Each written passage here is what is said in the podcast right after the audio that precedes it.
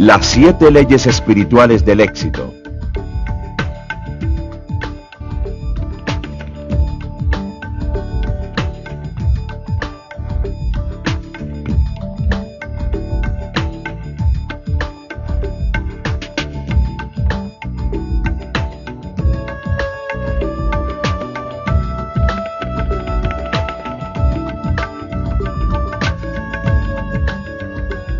Lo que son nuestros deseos más profundos, así como son nuestros deseos, así es nuestra voluntad.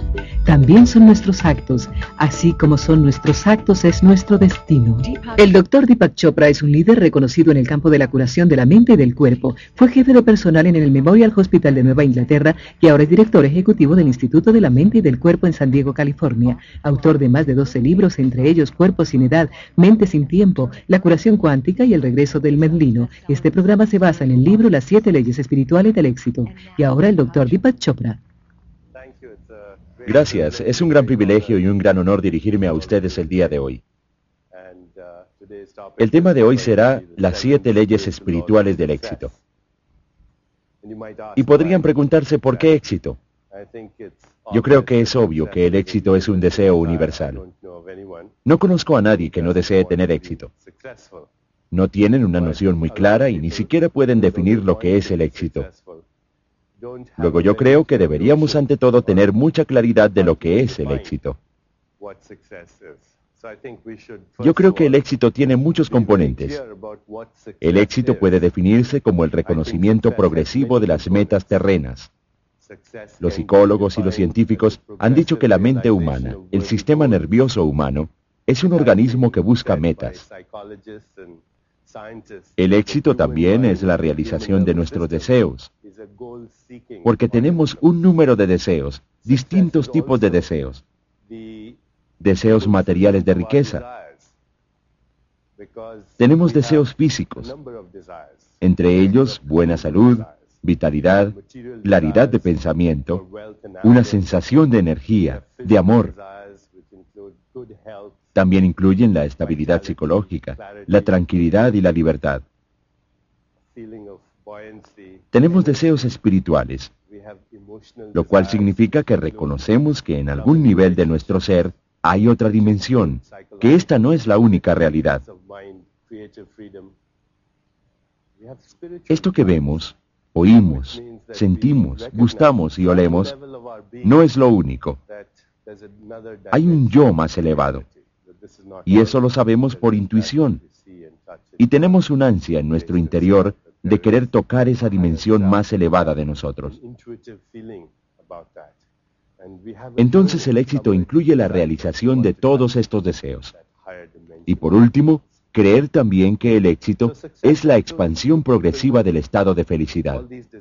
Porque uno puede ser un científico maravilloso, ser el hombre más rico del mundo, y aún así ser una persona totalmente desgraciada. Y según nuestra definición de éxito, allí no habría éxito. Habiendo definido el éxito de esta manera, creo que queda obvio que si salimos a la calle y preguntamos a la gente si tiene éxito, de acuerdo con esta definición, descubrimos que son muy pocas las personas que tienen éxito. ¿Por qué sucede esto así? ¿Por qué de acuerdo con esta definición encontramos muy pocas personas que en realidad tienen éxito?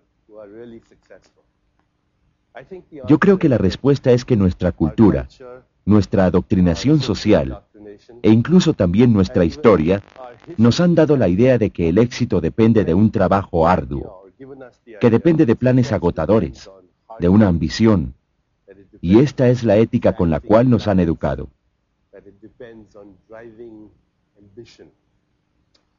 Y aunque el trabajo arduo, los planes muy exactos, la ambición y el conocer muchas personas con esas características puedan ayudarnos a adquirir algo de éxito material, hay que pagar un precio muy grande.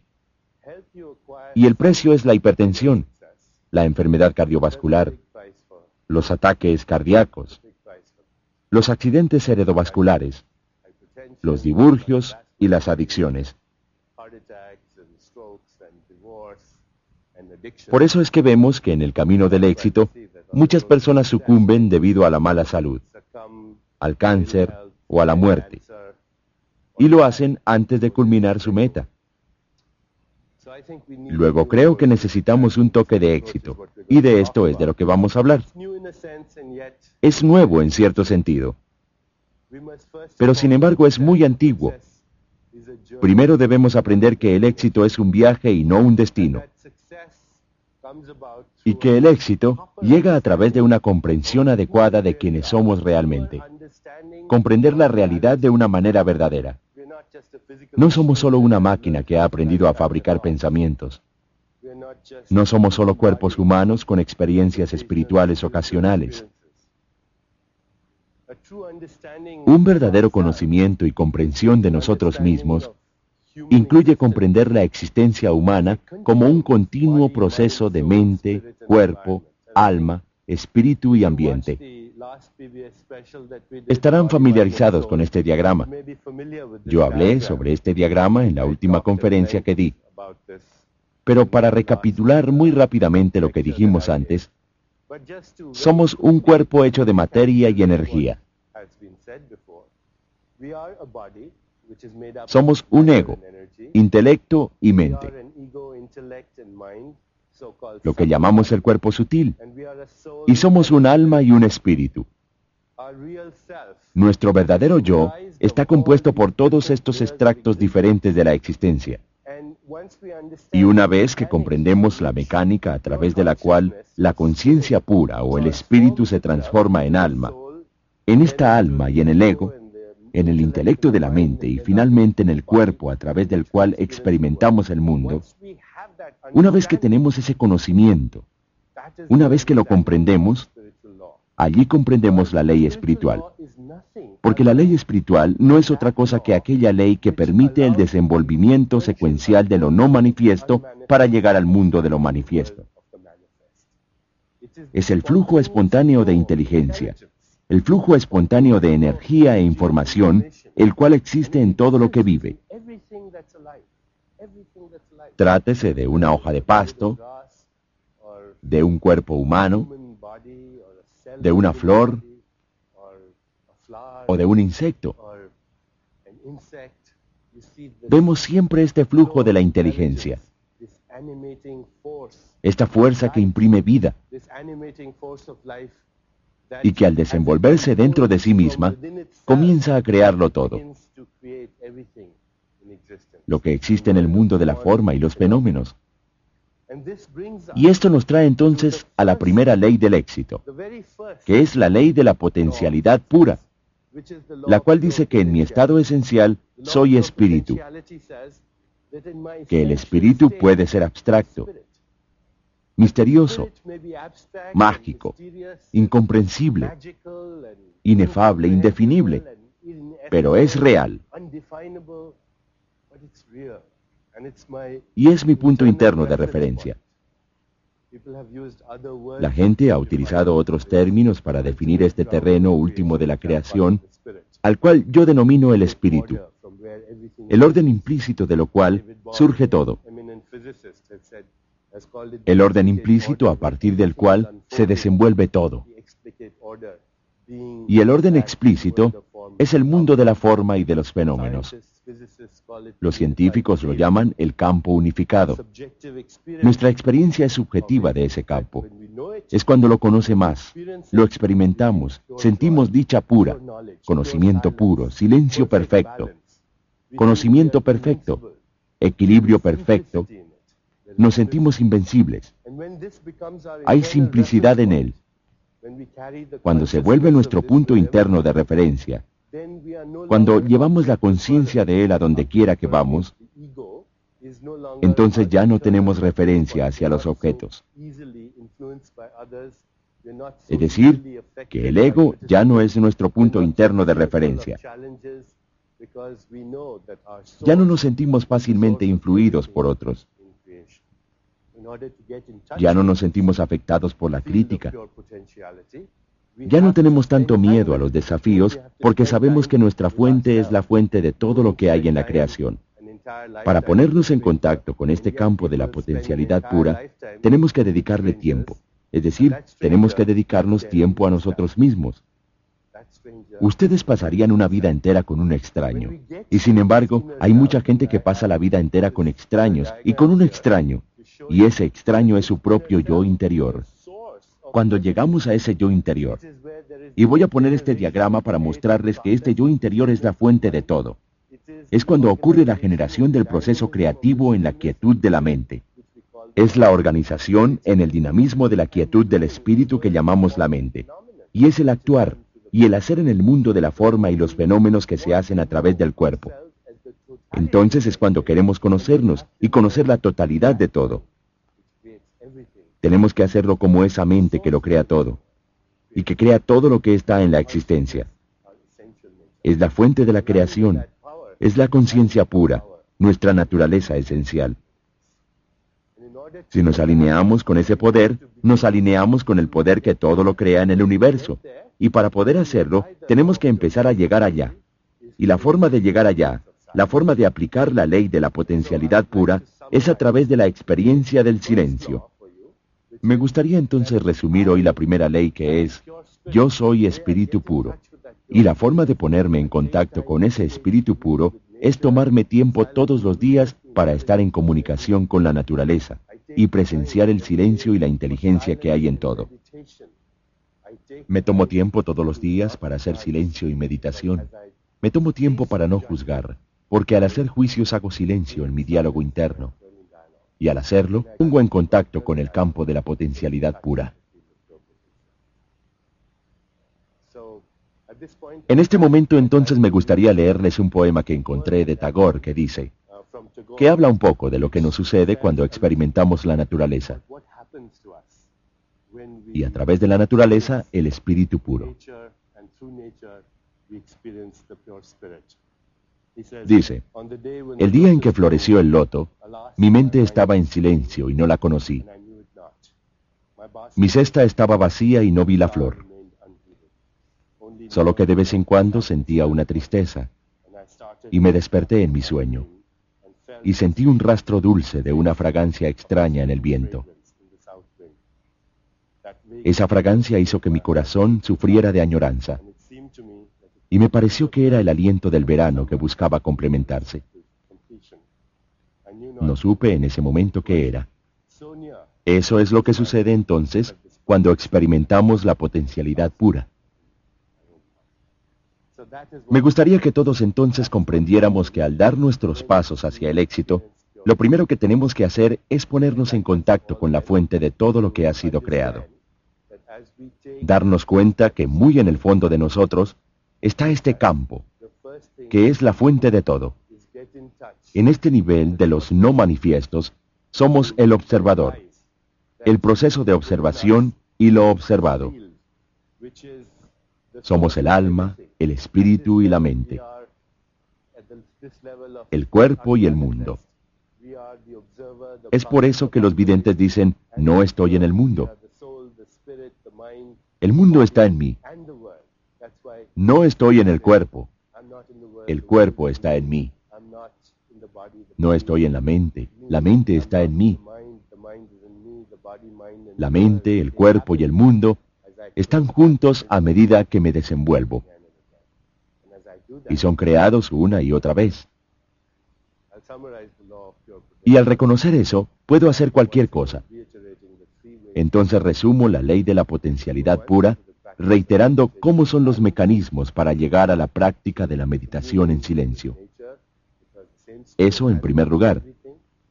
En segundo lugar, la comunión con la naturaleza, porque es el mismo espíritu que todo lo anima. Es la misma fuerza unificada que está allí, en todo lo que vive. Y en tercer lugar, practicando el no juzgar, Desistir de tratar de definir y rotular todo como bien o mal, bueno o malo, correcto o incorrecto, porque es el esquema último. Lo bueno y lo malo son lo que hace que la vida sea una experiencia de contrastes con significado. Son los polos de los contrarios los que crean la vida, ya sea bueno o malo, luz u oscuridad, arriba, abajo, calor o frío, dolor o placer. La vida se mueve dentro de estos polos de contrarios. Y cuando aceptamos eso, nos volvemos menos críticos espontáneamente. Dejamos de juzgar. Ya no tenemos el deseo de juzgar a otros. Y cuando no tenemos ese deseo de juzgar a otros, eso crea un silencio en nuestra mente. Hay una oración hermosísima que vi en alguna parte que dice, Hoy no juzgaré nada de lo que ocurra, y al no juzgar nada de lo que ocurra, crearé el silencio en mi mente. Me comunicaré y entraré en comunión y tendré esa reunión con la mente cósmica que está dirigiendo la máquina del universo. La mente cósmica nos susurra en los espacios de silencio entre el pensamiento. La gente ha llamado esto intuición, revelación, conocimiento súbito o creatividad. Hay diferentes términos para decir lo mismo, que nos estamos poniendo en contacto con el computador cósmico que dirige la diversidad infinita de este universo. Una vez que reconocemos eso, una vez que tenemos el conocimiento experimental de eso, nos damos cuenta de que no hay nada en el universo que no sea accesible para nosotros. Lo que la mente humana puede concebir e imaginar lo puede crear, porque vamos a aquella fuente que todo lo crea. Esta entonces es la primera ley, y a medida que avanzamos en esta sesión, quiero hablarles de las siete leyes que son los principios de la naturaleza, que son los principios a través de los cuales la naturaleza se manifiesta en la diversidad infinita de la vida. Y al hacerlo, veremos cómo esto nos va a ayudar a realizar todas las metas que tenemos. Metas materiales, emocionales, espirituales, todas ellas. Gracias.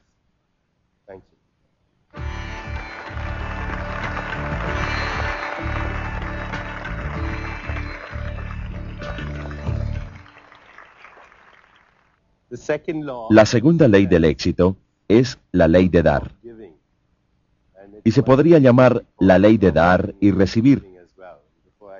También quiero leerles algo que llegó a través de la sabiduría poética del poeta que cité anteriormente, Rabindranath Tagore, que habla sobre dar y recibir. Y dice, en este recipiente frágil que vacías una y otra vez y llenas con vida nueva, esta pequeña flauta de caña que has llevado a través de las montañas y a través de la cual has soplado melodías eternamente nuevas, tus dones infinitos llegan a mí únicamente en estas manos tan pequeñas mías. Pasan los tiempos y tú sigues vertiendo, y sigue habiendo espacio para llenar. Yo creo que expresa de manera muy hermosa que este universo en el cual existimos funciona a través del intercambio dinámico. Que dar y recibir son aspectos diferentes del flujo de energía en el universo y en nuestra voluntad de dar aquello que buscamos, mantenemos la abundancia del universo. Mantenemos ese flujo circulando en nuestra vida. Jesucristo mismo decía, dad y se os dará. Si frenamos el flujo del dar o del recibir, interferimos con la inteligencia de la naturaleza. Y su energía deja de fluir de lo no manifiesto al mundo de lo manifiesto. Debemos seguir haciendo eso, porque en el momento que uno lo interrumpe, se produce un estrangulamiento, se produce una coagulación, se produce muerte, se produce deterioro, se produce la muerte de la energía. El cuerpo humano es un mecanismo que captura la energía del universo, la circula y luego la regresa al universo. Y la riqueza misma no es otra cosa que una forma de energía. La riqueza, los lujos, todas las cosas que uno desea en la vida son formas de energía que se expresan a través de nuestro cuerpo. Es muy importante al dar tomar conciencia de la intención detrás del dar. Porque si damos con una actitud alegre, con una actitud de dicha, el dar en sí mismo se convierte en la meta. El dar se convierte en el viaje, en la meta, en la felicidad, en la exuberancia misma. Trae una realización espiritual y emocional. Inmediatamente hay una gratificación. Y tan pronto como eso sucede, entonces vienen detrás esas cosas materiales para aplicar la ley del dar. Entonces ustedes deben decirse a sí mismos, a donde quiera que vayan, con quien quiera que me encuentre, traeré un don y también recibiré con gratitud todos los dones y regalos que tiene la vida para mí. Me comprometeré a mantener la riqueza circulando en la vida, dando y recibiendo las cosas más preciosas de la vida. ¿Y cuáles son esas cosas más preciosas de la vida? Los psicólogos nos dicen que las necesidades humanas más preciosas son el afecto, la atención, el interés, el aprecio y el amor. Hallaremos mucho acerca del amor posteriormente, pero creo que es muy importante reconocer que la atención, el afecto, el aprecio son cosas que la gente busca y anhela. El afecto es tocar a alguien de una forma amorosa. En nuestra sociedad no nos tocamos lo suficiente. Yo hace poco me encontré con un estudio interesante realizado por un psicólogo europeo que viajó por todas partes del mundo a sentarse en los cafés y a observar a las parejas para ver con cuánta frecuencia se tocaban en América Latina. En sitios como México y San Juan, se dio cuenta que el número promedio de contactos táctiles por hora era algo así como 180. En París, el número promedio de contactos era 90. En Gainesville, Florida, eran dos. Luego fue en Inglaterra. Y esperó y esperó y no pasó nada. Nunca vio nada. Seguramente todavía no ha pasado nada. Al tocar a alguien con amor, uno automáticamente produce la liberación de sustancias químicas sanadoras en el cuerpo. Y hay una respuesta fisiológica a eso. La gente se siente mejor porque se liberan unos bioquímicos que en efecto son agentes químicos curativos. Es muy importante tocarnos. Es muy importante verbalizar, apreciar. Es decir, que uno aprecia sinceramente algo de otra persona. Y la atención es escuchar, escuchar con todo su ser. Muchas veces estamos planeando nuestras respuestas al oír lo que nos están preguntando. Incluso antes de que la persona termine, nos estamos escuchando con la totalidad de nuestro ser. De manera que estas son las necesidades humanas más importantes. Cuando practicamos el dar en esta forma, iniciamos todo el proceso de circulación en nuestra vida. La siguiente ley es la ley del karma. La gente tiene muchas ideas equivocadas sobre el karma, especialmente en Occidente. Karma es una palabra sánscrita que sencillamente significa acción y escoger. Nosotros estamos escogiendo siempre nuestro estado esencial. Siempre estamos tomando opciones. Estamos haciendo opciones. Algunas de esas opciones las hacemos en forma consciente, pero aún así estamos haciendo opciones en forma infinita. En este momento hay un número infinito de opciones que yo puedo tomar. Entonces, la ley del karma dice que aunque en cada momento de nuestra vida tenemos una infinidad de opciones a nuestra decisión, hay solo una opción entre todas ellas que es probable, la mejor desde el punto de vista evolutivo, y para nosotros es la mejor desde nuestro punto de vista, de nuestra realización, la más importante y la correcta.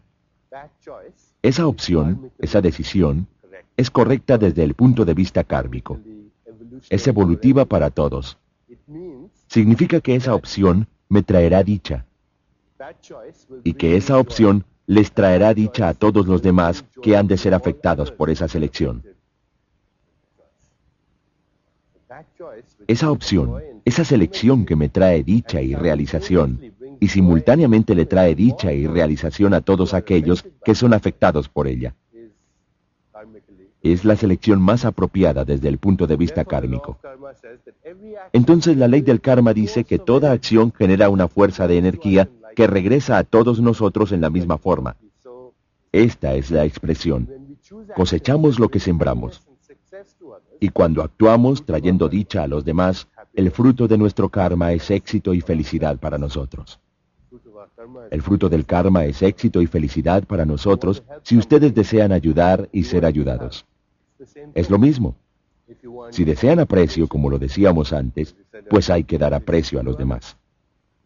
Si desean felicidad, aprendan a dar felicidad a los demás. Si desean placer, aprendan a dar placer a los demás. Si desean dinero, ayuden a alguien más a hacer dinero. Eso es lo que significa hacer o tomar una decisión que sea correcta desde el punto de vista kármico. ¿Cómo se hace eso? La naturaleza nos ha dado un sistema asombroso de inteligencia. Yo creo que por estos días ustedes habrán oído hablar del término inteligencia emocional, o tal vez estén familiarizados con la noción de la intuición, la cual también les permite tomar decisiones que son correctas desde el punto de vista kármico. La naturaleza nos ha dotado de un sistema de computación asombroso en nuestro cuerpo, que es la sensación. Es el nivel más fino de sensación. Y allí hay un sistema de computación que va mucho más allá de lo que existe dentro de los límites de la racionalidad. Porque este sistema de computación es el enlace con los espacios entre los pensamientos. Es el enlace con el computador cósmico que es un campo de correlación infinita, de posibilidad infinita. ¿Qué significa correlación infinita? Significa que existe la capacidad en este sistema de tomar una infinidad de cosas y simultáneamente crear unos sucesos para poder cumplir con el deseo simultáneamente. El cuerpo tiene esa inteligencia. El cuerpo humano puede pensar, puede tocar instrumentos musicales, puede matar bacterias, eliminar toxinas, fabricar un bebé. Todo eso al mismo tiempo. Y mientras lo hace, está monitoreando el movimiento de las estrellas e incorpora ese ritmo cósmico dentro de su mismo ritmo biológico. No hay ninguna inteligencia dentro del pensamiento racional que pueda hacer eso porque el pensamiento racional es lineal, mientras que esto es contextual, relacional, intuitivo, sabio, y es una inteligencia que toma todo en cuenta. Por eso les decía que es contextual, que toma todo en cuenta, no tiene una orientación en donde haya que perder y en donde haya que ganar. No cree en la causa y el efecto lineal, porque involucra todas y cada una de las células de nuestro cuerpo tiene eso, tiene esa capacidad de computación. ¿Y cómo tenemos acceso a ellos? Solamente escuchando los mensajes de nuestro cuerpo. Solamente hay tipos de mensaje que llegan por el nivel más fino de sensaciones. Uno es el de comodidad y el otro es un mensaje de incomodidad. Uno es un mensaje de placer y el otro es un mensaje de disgusto, para decirlo de una manera simple. Cuando dicen que alguien es muy intuitivo, es porque esa persona escucha los mensajes de su cuerpo. Es un alto sentido de percepción. Ellos pueden sintonizarse con ese alto nivel de sensación. Así que si quieren aplicar la ley del karma, lo primero que tienen que hacer es culturizar la inteligencia corporal, realmente ser un buen animal. Culturizar la inteligencia corporal, escuchar lo que su cuerpo le dice. Cuando se enfrente a una opción, pregúntele a su cuerpo, ¿debo hacer esto? Y si su cuerpo le envía un mensaje de aceptación, entonces está correcto kármicamente. Usted puede pensar que el corazón es demasiado suave y sentimental, y usted será guiado de manera errónea, especialmente si está tratando de llegar a un acuerdo con alguien o tratando de negociar algo. Pero de hecho no es así. Una vez me entrevisté con un hombre de negocios muy exitoso en Japón que había obtenido durante su vida 250 mil millones de dólares. Él era el antiguo fundador de la corporación Sony, el primer presidente de la corporación Sony. Y le pregunté si había ido a la escuela de negocios de Harvard. Y averigüé que él no había asistido a ninguna institución de estudios avanzados de negocios. Él decía que cuando tenía que hacer un negocio, le preguntaba a su cuerpo, Él decía que prácticamente se tragaba el contrato y si le daba indigestión cancelaba el negocio. Y cuando se sentía bien, proseguía y lo completaba.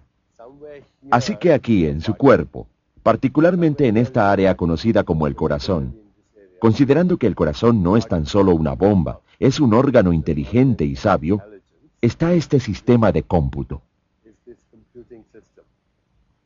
Pregúntele, y lleve esa decisión del nivel subconsciente a la mente subconsciente observándolo. Observe su decisión. Cada vez que tome una decisión, solo obsérvela. No tiene que analizarla, no tiene que nombrarla, no tiene que definirla. No tiene que describirlo, solo tiene que observarlo. Al observarlo, usted lo lleva al reino del subconsciente, al reino de la mente consciente. El segundo paso consiste en que a medida que lo observa también, solo observando la decisión, se pueden ver las consecuencias que ésta traerá. Y pregúntese, ¿me traerá esta decisión felicidad y logro para mí? ¿Y a todos aquellos que son afectados por ella? Y después pregúntele a su cuerpo, y si dice que sí, entonces es la decisión correcta. Y si dice que no, entonces no es la decisión correcta. Y saben, he conocido muchas personas que se resistían en principio, porque pensaban, bien, le preguntaré a mi corazón todas las cosas y nunca haré una buena decisión de negocios. Pero no es cierto, porque el corazón no es sentimental. Eso es un concepto errado. El corazón es sabio. Hay una gran diferencia entre sentimentalismo, sabiduría y sobriedad. Carlos Castañeda una vez dijo, no necesitamos sentimentalismos para ir por el camino de la espiritualidad. De hecho dijo, cuídense de los que pregonan su despertar, porque no han despertado nada. Lo que necesitamos es sobriedad. Y cuando tenemos sobriedad, observamos las consecuencias y le preguntamos a nuestro cuerpo por consejo. Así que si quiere actuar de inmediato, tome inmediatamente la decisión. Pediré consejo a mi corazón y me guiaré por ese mensaje de comodidad o incomodidad. Y a medida que lo hago, aplico la ley del karma para crear todas las cosas que deseo en mi vida. la ley del karma, porque el karma es literalmente el software del alma. Volvemos a este diagrama del cuerpo físico, el cuerpo sutil, y es océano causal. El cuerpo causal es la parte donde residen el alma y el espíritu, y el karma es el software del alma. Cada acto que realizamos crea un recuerdo, y cada recuerdo crea un deseo. Y cada deseo es la causa de una nueva acción, entonces el recuerdo, el karma y el deseo son un software. Y si pensamos un poco en esto, reconocemos que todos son la misma cosa, porque sin recuerdo no hay deseo. Sin deseo no hay acción. No hay karma. Y sin karma no hay recuerdo. De manera que todos son la misma cosa. Y cada pensamiento que tenemos, cada uno de los pensamientos que tenemos, son generados a nivel kármico. Por eso es que estoy totalmente en contra de la noción de que hay que tratar de tener pensamientos positivos. Es como decirle a una persona, no piense en elefantes rosados, y eso es lo único en lo que pensará la persona. Uno no puede hacer un esfuerzo por tener una actitud positiva. La actitud cambiaría y los pensamientos cambiarían espontáneamente. Si las decisiones son apropiadas desde el punto de vista kármico, porque son aquellas decisiones kármicas las que generan los pensamientos, entonces cada pensamiento que tenemos es bien un recuerdo o un deseo. Recuerden eso, no hay ningún otro tipo de pensamiento. Cada uno de los pensamientos que tenemos es bien un recuerdo o un deseo. Y esa es otra forma de decidir que son también una interpretación o una decisión. Y en nuestro estado esencial, en ese campo de potencialidad pura, somos personas que seleccionan hasta lo infinito, Somos interpretadores infinitos en cada momento de nuestra vida. Podemos ponernos en contacto con el software de nuestra alma a través de esta selección consciente.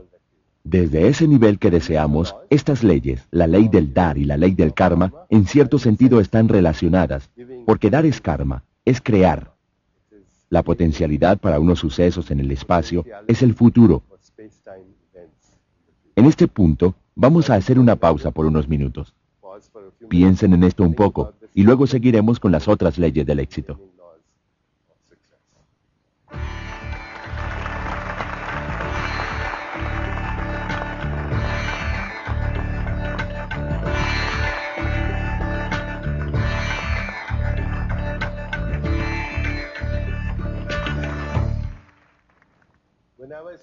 Y cuando les hablaba acerca de la ley del karma, cuando la gente oye la palabra, puesto que no está muy familiarizada con ella, parecen sentir que karma es un universo de determinismos. Vivimos en un universo determinista donde todo está ordenado por el karma, o existe la libre voluntad y obviamente el libre albedrío. Y obviamente los filósofos han debatido a través de los siglos toda esta propuesta, ¿Es un universo de determinismos y es un universo de libre albedrío? Y la respuesta parece ser que simultáneamente son las cosas. Si uno tiene conciencia, pues vive en un universo totalmente determinista. Y muchos de nosotros somos así. Somos modelos pavlovianos que salivamos cuando oímos el sonar de la campana y reaccionamos a todos los transportes de la calle. Si oímos un elogio nos sentimos felices. Si oímos una ofensa nos sentimos enojados por el resto de la vida. Y eso es lo que llamamos libertad. Pero no es libertad. Es un universo determinista si uno no tiene conciencia. Pero sí tenemos conciencia. Y la espiritualidad no es otra cosa que un avance hacia ese terreno de la conciencia que está más consciente. De modo que en últimas llegamos a ser conscientes de la conciencia misma. Y es allí hacia donde todos vamos, incluso aquellos de nosotros que nos esforzamos, porque la evolución o evolucionar es la naturaleza de la vida. Pero quiero que recuerden que el karma es en efecto la afirmación última de la libertad. Voy a leerles lo que dijo Swamidi de Kalanda sobre el karma. Karma es la afirmación externa de la libertad humana. Nuestros pensamientos, nuestras palabras y actos son los hilos de la red que tejemos a nuestro alrededor. Y la ley del karma entonces lleva a la siguiente ley, que es la ley del menor esfuerzo. Voy a leerles lo que dice aquí sobre la ley del menor esfuerzo.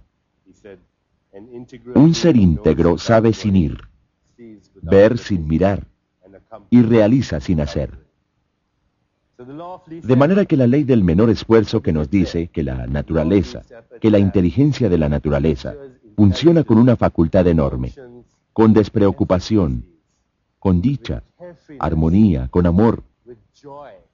Y cuando utilizamos las fuerzas de la armonía, la dicha, la risa, creamos el éxito y la buena fortuna con toda facilidad. Vean la naturaleza. ¿Acaso las aves se esfuerzan por volar? ¿Acaso este vello está esforzándose por salir de mi piel? Es el óvulo. ¿Está el óvulo fecundado haciendo un esfuerzo por convertirse en un ser humano? ¿Hay esfuerzo alguno en la naturaleza al mirarle la inteligencia a la naturaleza? ¿Y cómo es la inteligencia de la mente total? Donde hay generación de procesos creadores, organización en el dinamismo de la quietud y acción. Cada proceso de la creación pasa por estos elementos de generación, organización y acción.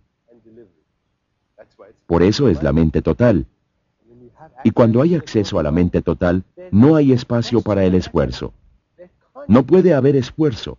El principio operativo de la naturaleza es el lograr más haciendo menos y sistemas alimentados con poca mente, pues no hacemos nada y lo logramos todo. Observen allá afuera. Está sucediendo con esa espontaneidad, con esa bienaventuranza, con esa armonía, con ese flujo sin ficción de la inteligencia, de la información y la energía que está dirigiendo todo simultáneamente. De manera que la ley del menor esfuerzo es una ley natural muy importante. Es todo lo contrario de la ley que opera hoy en día en nuestro universo.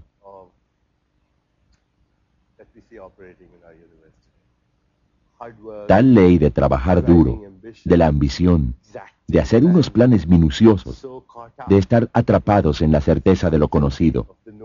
Lo conocido es una prisión. Es lo desconocido en donde encontramos el campo al cual debemos cantar. Entonces, una vez más, ¿cómo ponemos en práctica esta ley? ¿Cómo ponemos a funcionar la ley del menor esfuerzo? Hay tres principios fundamentales que debemos practicar a fin de poner a funcionar la ley del menor esfuerzo. El primero es el de practicar el principio de la aceptación. Aceptar significa que yo puedo crear el futuro, puedo revisar el pasado, pero este momento es el que debo aceptar tal y como es. Es como es porque todo el universo ha conspirado para crear este momento, y por lo tanto este momento es precioso. Y así tengo mi atención puesta en este momento. Estoy literalmente en presencia de esa mente total que está dirigiendo la infinidad del universo. También significa que si las cosas no salen como yo quiero en este momento, sencillamente suelto, dejo ir mis ideas de lo que deberían ser las cosas porque el universo está pensando otra cosa. Yo renuncio, me entrego a ese momento, y en esa forma al aceptar las situaciones, la gente, las circunstancias tal y como son, y no como yo quisiera que fueran. Pero claro que puedo crear el futuro de todas maneras. El segundo principio es el de la responsabilidad sin culpa la responsabilidad sin tener vergüenza. La palabra responsabilidad de hecho significa la capacidad para responder. Y mientras más creadoras las respuestas a cada desafío de la vida, más responsable es uno.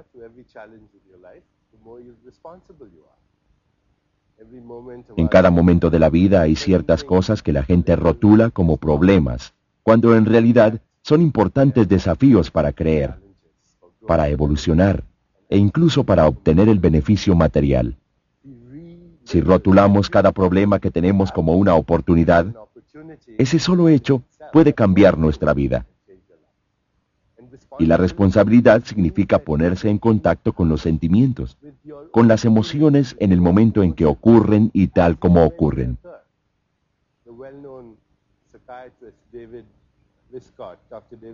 El psiquiatra David Gistock tiene un paradigma excelente con el cual explica todo esto. Él dice, la vida se mueve dentro del placer y el dolor. Y cuando no confrontamos el dolor en el momento de enfrentarlo o de sufrirlo, no lo entendemos, no lo liberamos, no lo aceptamos. Entonces lo encerramos en nuestro cuerpo. Y ese dolor recordado se manifiesta más adelante en forma de ira, de hostilidad, ese dolor recordado puede ser previsto en el futuro en forma de ansiedad, de terror. Y ese mismo dolor, cuando se dirige nuevamente hacia nosotros, se experimenta en forma de culpa. Y todo el agotamiento de energía que ocurre en todas estas cosas se traduce en depresión. La ira, la hostilidad, el temor y prever la desgracia, la culpa, la depresión son los problemas que surgen cuando no nos ponemos en contacto con nosotros mismos.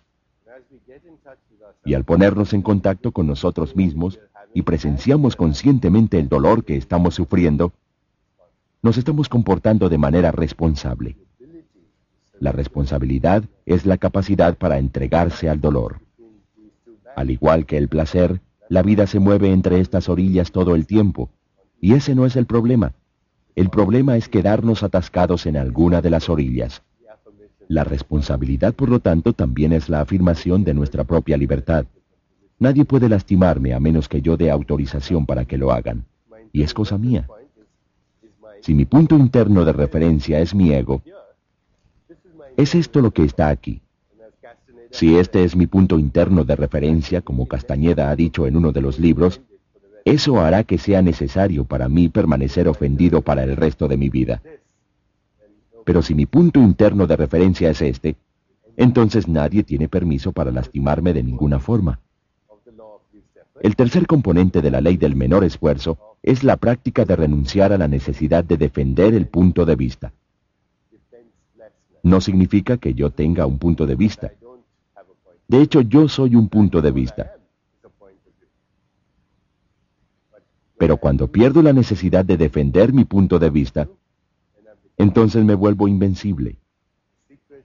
El secreto de la invencibilidad es la indefensión, si leemos los sutras de Patanjali, un texto antiguo del yoga. Como les he dicho previamente, la palabra yoga viene de la misma raíz que la palabra latina yugo, que significa unificar la experiencia del cuerpo, mente, alma, espíritu y ambiente.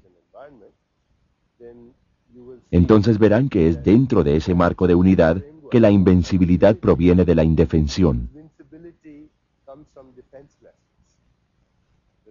Hay un sutra que dice, cuando estamos firmemente aferrados en la defensa, todos los seres que nos rodean dejan de sentir hostilidad, porque no hay nada que atacar.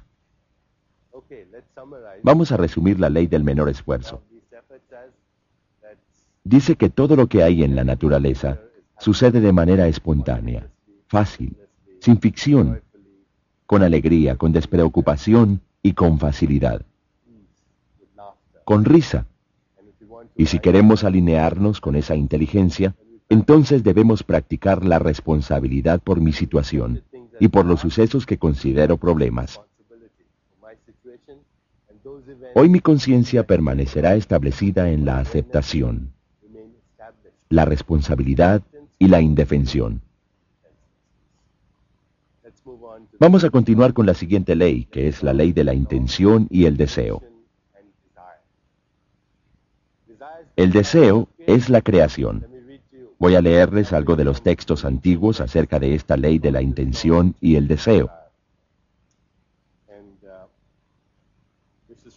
Esto es el himno de la creación de Rig Veda, uno de los textos antiguos más conocidos por la mente humana. Y a continuación dice, al principio estaba el deseo, que fue la primera semilla de la mente. Los sabios, al meditar en su corazón, descubrieron por la sabiduría la conexión entre lo existente y lo no existente. De manera que el deseo es la conexión entre lo que existe y lo que no existe. Y sin embargo hemos recibido influencia de muchas personas en nuestra vida que nos han dicho, ¿es el deseo malo? ¿Bueno es malo? Para nada, es la mecánica de la creación. El deseo es potencialidad pura que está buscando manifestación. Si no hubiera deseo, este sería un universo únicamente de posibilidad eterna, pero sin ninguna manifestación. Y yo les decía antes que el deseo, el karma, y el recuerdo son la misma cosa. De manera que el hecho mismo de tener un deseo significa que uno lo va a cumplir, o de lo contrario no será parte del software kármico.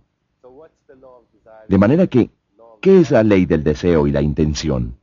La ley del deseo y la intención, que inherente de toda intención y deseo, es la mecánica misma de la realización. El deseo es el campo de la potencialidad pura, tiene un poder organizador infinito, una correlación infinita.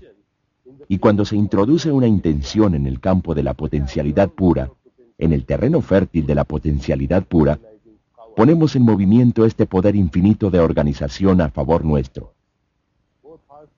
La intención es una fuerza poderosa, más poderosa que la fuerza de la gravedad, más poderosa que el tiempo, más poderosa que el magnetismo o la energía, porque pone en movimiento todas estas cosas. Pero debemos saber cómo poner en funcionamiento esa ley.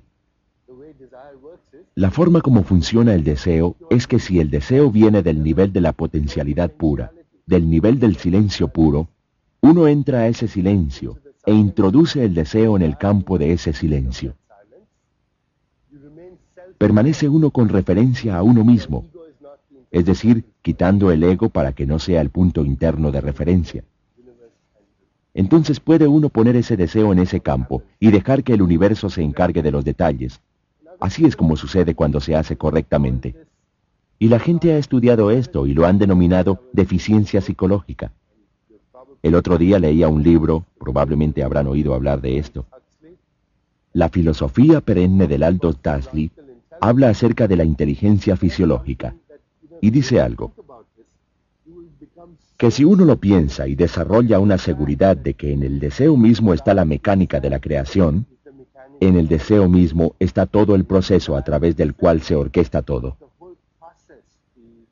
Ustedes han oído hablar de la coincidencia con significado de la sincronización. La sincronización es cuando hay varias cosas simultáneamente para cumplir con una intención. La coincidencia, es decir, muchas incidencias que suceden al mismo tiempo para realizar esta pequeña intención que ustedes han tenido. La intención y la atención son las cualidades inherentes a ese campo de la conciencia. Para esa computadora cósmica, la atención es energía. La intención es información de lo que está hecho el mundo. Pues la energía es información para realmente tomar conciencia de las cualidades de la conciencia. La atención y la intención. Podemos sentar las bases para hacer cualidades todos estos deseos. Aplicamos esta ley haciendo una lista de todos los deseos. Luego tomamos esa lista y se la entregamos al vientre de la creación recordándonos practicar la conciencia del momento presente. Este momento tal y como debería ser. Yo voy a citarles a Aldous Heidi. Les quiero leer por qué Aldous da un ejemplo muy claro de la inteligencia fisiológica, que dice que está presente y que tiene un poder organizador infinito. Y esa inteligencia fisiológica puede hacer lo que nosotros queramos. Estoy buscando la cita. Y lo que dijo era, solo bastará con mirar, por ejemplo, una lora que está tratando de imitar los sonidos humanos. Alguna pequeña intención de ese pequeño cerebro, que es del tamaño de una arveja, y que pone en movimiento una infinidad de sucesos de espacio y tiempo para poder imitar la voz humana, que exige que haya cuerdas vocales, dientes, lengua, corteza cerebral, corteza neural. ¿Cómo es que sucede entonces a través de la intención? ¿Un loro con ese cerebro del tamaño de una arveja lo puede hacer? Nosotros lo estamos haciendo todo el tiempo, cuando caminamos de un lugar a otro. Ustedes entienden la complejidad de eso. Si tomasen la conciencia de cada uno de los músculos que tienen que relajarse, que tienen que contraerse para poder caminar, nunca lo podrían hacer. Porque la mente quedaría completamente obnubilada al pensar en todo eso. Cualquier función fisiológica que se les pueda ocurrir, metabolizar una pequeña célula de azúcar, por ejemplo, para eso se requiere un poder organizador infinito. La célula tiene que enviar órdenes mediante el páncreas para que empiece a secretar glucosina al cerebro para que comience a secretar hormona de crecimiento. Hay que orquestar todo y toda esa sinfonía. Pero es que la célula es una entidad consciente, y si la célula del cuerpo puede hacerlo, entonces, ¿por qué no podemos hacerlo nosotros? Si podemos, porque la totalidad que somos nosotros es el conglomerado, es la totalidad de todas estas células muy inteligentes que ya saben cómo realizar sus deseos.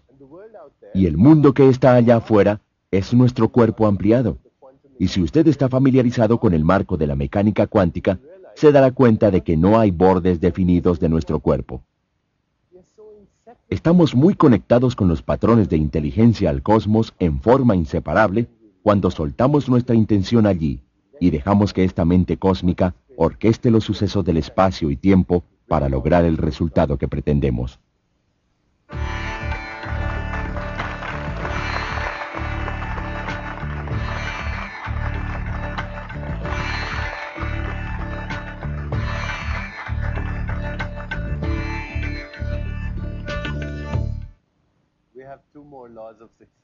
Quedan otras dos leyes del éxito. Y así habremos cubierto las siete leyes espirituales del éxito, una vez que empecemos a cultivar estas leyes del éxito en nuestra conciencia. Y yo sugeriría que todos los días ustedes pongan su atención solamente en una ley. Digamos que el domingo será la ley de la potencialidad pura, el lunes la ley del dar, el martes la ley del karma, el miércoles la ley del menor esfuerzo, y luego la intención y el deseo, etc. Si lo hacen así, encontrarán que pronto esa será su forma de actuar, de pensar, de comportarse, y espontáneamente comenzarán a encontrar el éxito en todos los aspectos de su vida, no solamente en la parte material, sino como les decía, en la parte espiritual, psicológica, emocional. Y será muy fácil, será algo que no les costará trabajo. Hablemos entonces de las otras leyes. La sexta ley es la ley del desapego. Y me gustaría leerles nuevamente un texto antiguo, el Mundaka Upanishad, con respecto a la ley del desapego. El Upanishad de tradición védica dice, como dos aves doradas sentadas en el mismo árbol, siendo amigas íntimas, el ego y el yo viven en el mismo cuerpo. El primero consume los frutos amargos y dulces del árbol de la vida, mientras el otro observa desapegado. ¿Qué significa eso?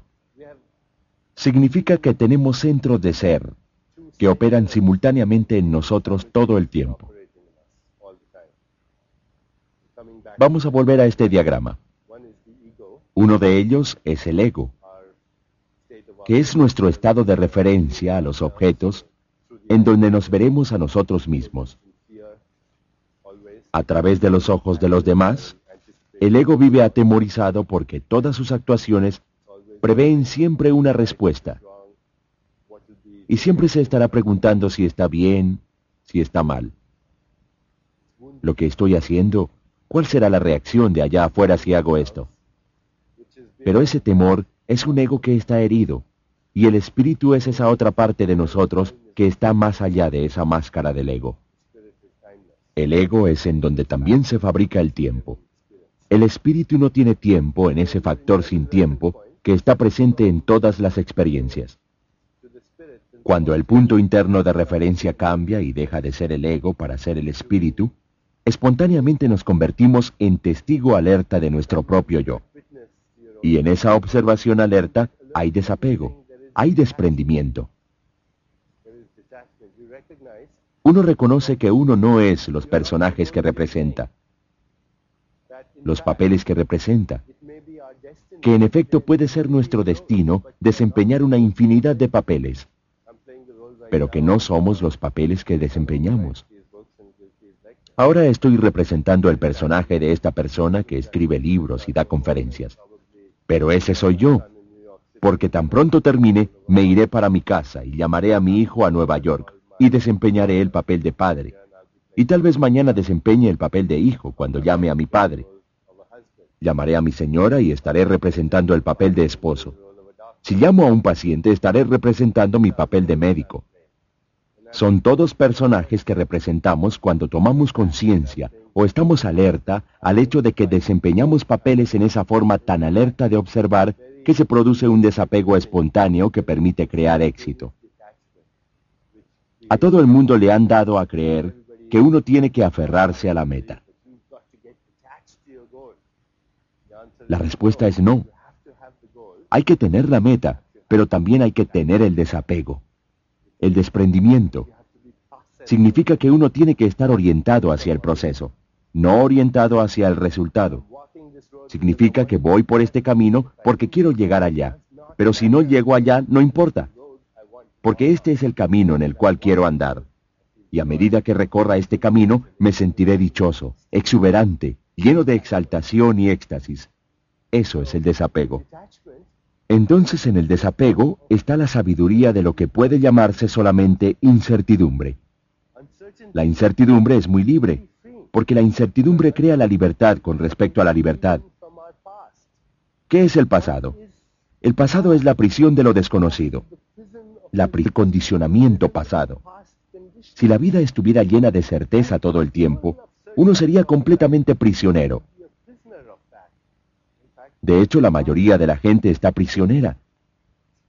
Pero eso es aburrido, es mundano, es trivial. Al tener el deseo de entrar al terreno de lo desconocido, entramos al campo de todas las posibilidades. Estamos renunciando, estamos entregándonos a la mente creadora que orquesta la danza del universo. De esa forma nos apartamos del temor y de la inseguridad y de la necesidad de certeza, porque la necesidad de certeza es sólo la necesidad de tener seguridad, la cual se basa en nuestro pasado. De manera que no es a lo desconocido a lo que tenemos que temer, es a lo conocido a lo que debemos temer, si es que hay algo que temer. Si desean aplicar la ley del desapego, entonces, en la vida deben decirse, hoy mismo me comprometeré con el desapego. Incluiré la incertidumbre como un factor, como un ingrediente esencial de mi experiencia. Hoy, mientras más incierto sea mi día, más dicha va a crear para mí. De hecho, ustedes saben, el año pasado, en Año Nuevo, cuando celebramos con nuestra familia, como hacemos todas las noches de Año Nuevo, toda la familia se reúne. Los niños o mi hijo han tenido esa tradición. Después de celebrar, nos tomamos unos minutos para examinar en silencio nuestros deseos y nuestros sueños para el Año Nuevo. Yo vi que mi hijo se demoraba mucho pensando. Entonces, cuando finalmente abrió los ojos, le pregunté, cuéntame qué pediste. Entonces él dijo, le pedí a la mente creadora del universo que hiciera que este año fuera muy incierto, aún más que el anterior, porque fue un año fabuloso.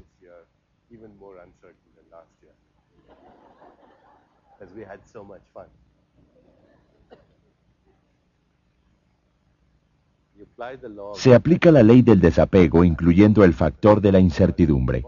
Es decir, hay que estar involucrado apasionadamente, pero al mismo tiempo con desprendimiento. Es decir, es un involucrarse con desapego. Lo segundo que tiene que hacer es entrar en el campo de las posibilidades infinitas todo el tiempo. Y eso se logra haciendo que cada momento sea un campo de posibilidades infinitas.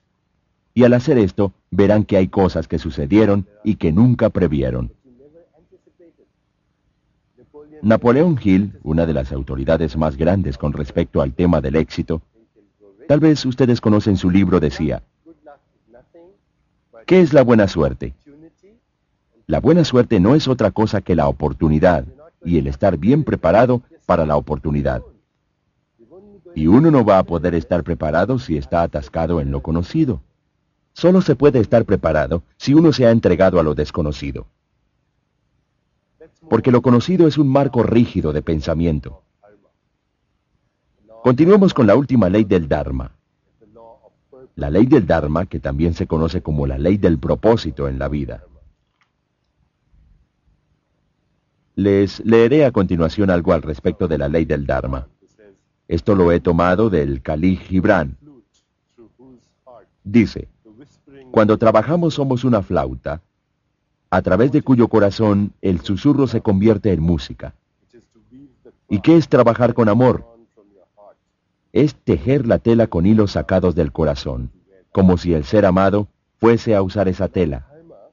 La ley del Dharma, que es la ley del propósito en la vida, tiene tres componentes. El primero es que cada persona, cada ser humano que está vivo, tiene un don único, un talento especial que dar a los demás. Cuando mezclamos este talento único con el servicio a los demás, experimentamos la exaltación y el éxtasis de nuestro espíritu, que es la meta final, la meta de todas las metas.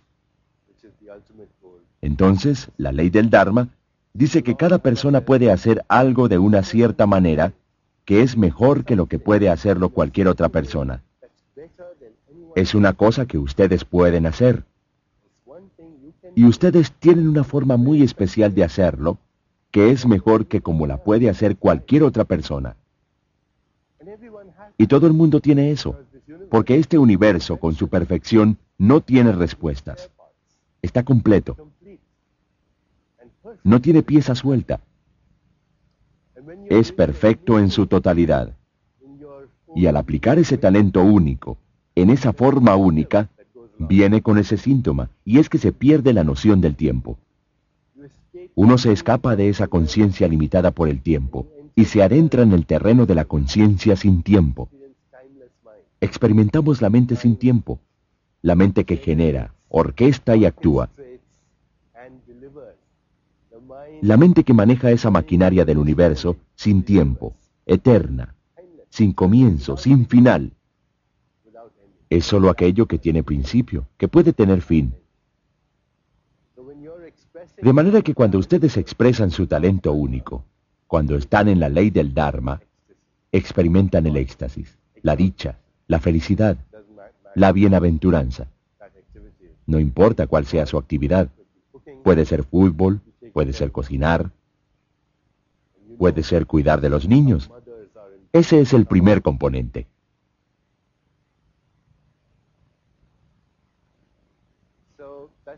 El segundo componente de la ley del Dharma dice que estamos aquí para ayudarnos. Si cambiamos ese diálogo interno y dejamos de preguntarnos qué puedo yo ganar y empezamos a dar espontáneamente, comenzamos a recibir lo que deseamos. Porque el diálogo interno del ego siempre está pensando, ¿qué tengo yo? ¿Qué hay allí para mí? ¿Qué puedo ganar? El diálogo interno del espíritu siempre está diciendo, ¿cómo puedo ayudar? E incluso al preguntar eso, al hacer esa pregunta, está obteniendo todo lo que puede obtener. Ese es el segundo componente del Dharma. Y el tercer componente de esta ley es experimentar nuestro yo superior. Es reconocer, como el padre Telar de Chardán dijo una vez, que no somos seres humanos que tienen experiencias espirituales ocasionales, sino que somos seres espirituales que tenemos experiencias espirituales ocasionales. Cuando estos componentes de la ley del Dharma se ponen en marcha, entonces todo es posible. Si desea aplicar la ley del Dharma, entonces dígase, hoy me comprometo con nutrir de manera amorosa a ese Dios a esa diosa que está dentro de mi alma.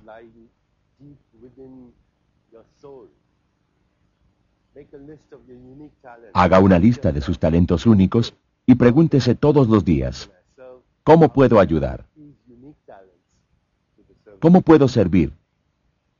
¿Cómo puedo poner estos talentos únicos al servicio de la humanidad? Mientras mis hijos crecían, yo les iba diciendo estas cosas desde el principio. No piensen en ser ricos. No quiero que ustedes piensen sacar las mejores notas en el colegio o en ir a las mejores universidades.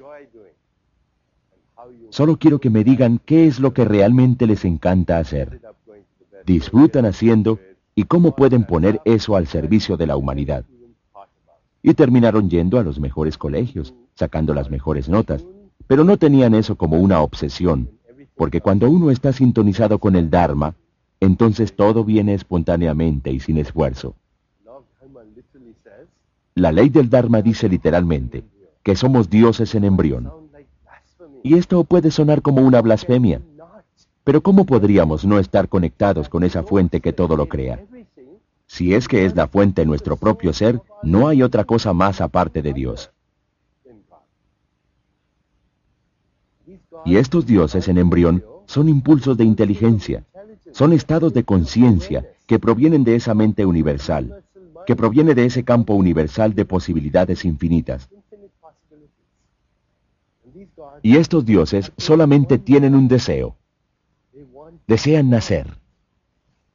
Desean nacer. Gracias.